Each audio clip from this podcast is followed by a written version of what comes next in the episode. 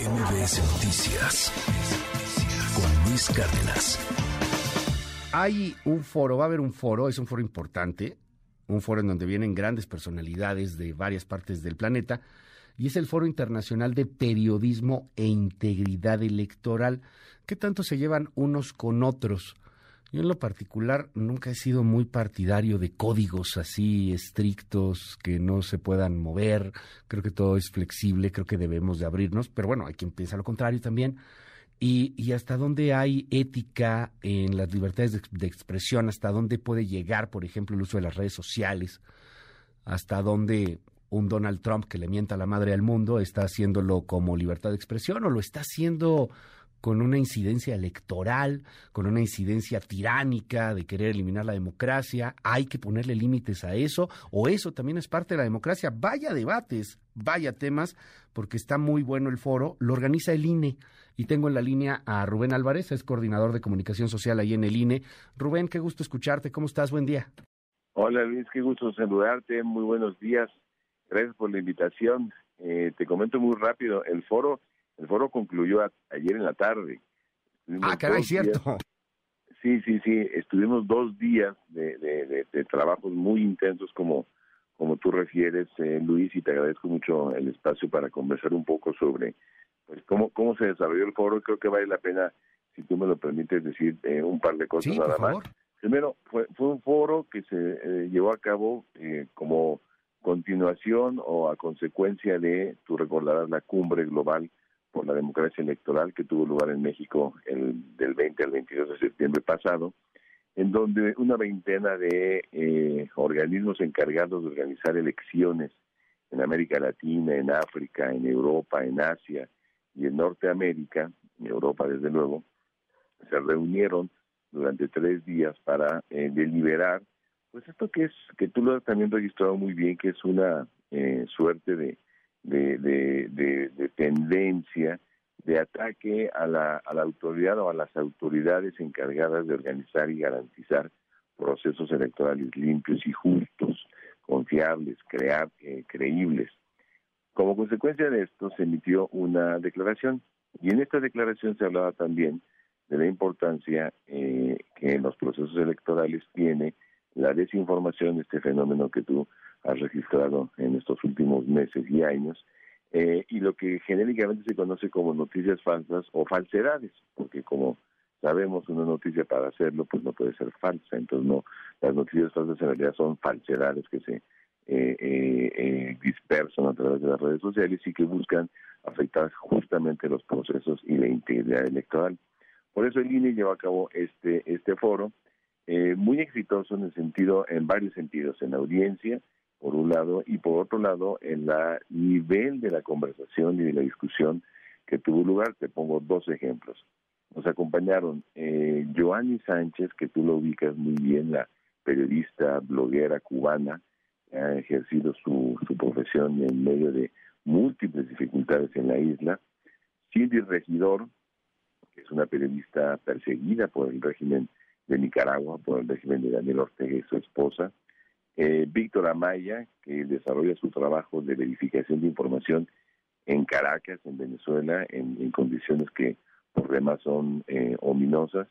Eh, Diego Fonseca, este espléndido periodista argentino, que ha escrito un libro muy exitoso que se llama Amado Líder y que hace toda una disección de los diversos populismos. Ese fue un trabajo, una mesa muy interesante. Y te pongo otro ejemplo, el de Adela Cortina, que es una gran filósofa española, quien, eh, para fortuna nuestra, eh, dirigió una conferencia magistral sobre la ética del periodismo y la importancia de que los buenos periodistas puedan desarrollar su trabajo en las mejores condiciones posibles y con el reconocimiento de la sociedad y aún de los gobiernos.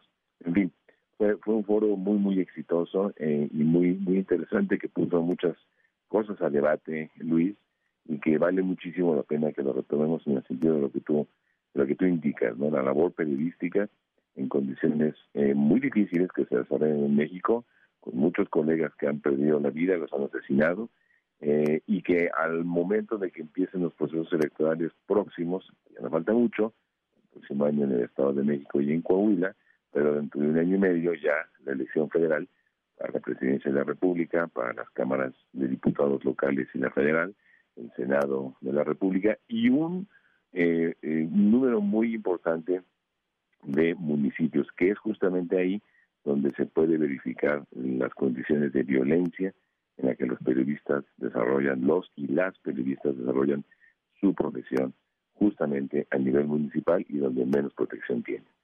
Oye, dime algo, con estas voces, con eh, todo lo que se escuchó, con los análisis, ¿con qué te quedas, Rubén, para este México, escuchando lo que ha sucedido en Nicaragua, escuchando lo que ha sucedido en Cuba, escuchando todo lo que está pasando en, en otras partes del mundo, las discusiones en torno al, al, periodismo, en torno a los populismos? ¿Con qué te quedas para este país? Mira, eh, me quedo con, con, con muchas cosas, pero hay dos que quisiera destacar, si me lo permites. La primera perdón, es que es muy importante, Luis, que nos veamos en el espejo de colegas como, como, como el venezolano, como la nicaragüense, como la cubana. Eh, tener la convicción de que si no cuidamos a la democracia, esta se nos puede ir de las manos. Y la podemos echar a perder por muchos años. Mira, por lo menos en Nicaragua y en Venezuela son gobiernos que han llegado al poder a partir de procesos electorales democráticos en condiciones legales establecidas y aceptadas por todos, todos los actores políticos de esos países, que se han convertido a fuerza de ir reformando con la fuerza de un poder autoritario y que hoy por hoy son naciones en donde es muy difícil poderlas definir como naciones democráticas, quizás todo lo contrario, autoritarias, con, con, con pulsiones autocráticas de sus gobernantes. Y yo creo que es bien importante que los, los, los relatos que nos hicieron Joanny, Cindy y Víctor, eh, pues los tengamos muy presentes, muy presentes para que no nos ocurra eso.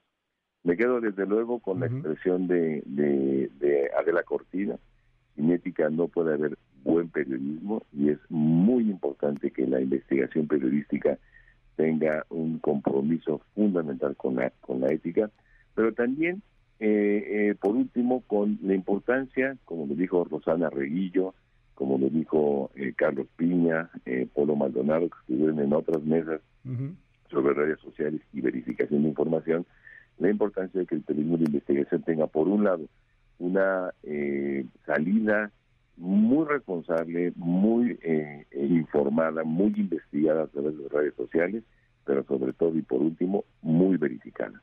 Los periodistas tienen que verificar la información todos los días y quienes consumimos la información tenemos que cuidarnos de que no todo lo que se lee en redes sociales puede ser cierto.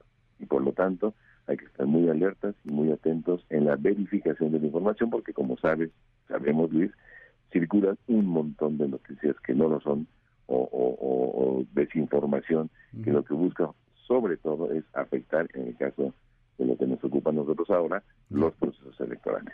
Te aprecio muchísimo que nos hayas regalado estos minutos hoy aquí en MBS. Te mando un abrazo, Rubén, y bueno, pues ahí hay más información también en las redes sociales, ¿no? Sobre este Sí, las redes sociales del instituto eh, son muy simples, INE, INE México, para todas las redes sociales, Twitter, Facebook, YouTube, y ahí está toda la información y se pueden ver todas las conferencias, Luis. Yo lo recomendaría no solamente a nuestros colegas periodistas, sino a la población en general a través de YouTube. Gracias, gracias. Es Rubén Álvarez, el coordinador de comunicación social ahí en el INE. Te mando un abrazo, Rubén. Buen día. Fuerte abrazo, Luis. Gracias. MBS Noticias con Luis Cárdenas.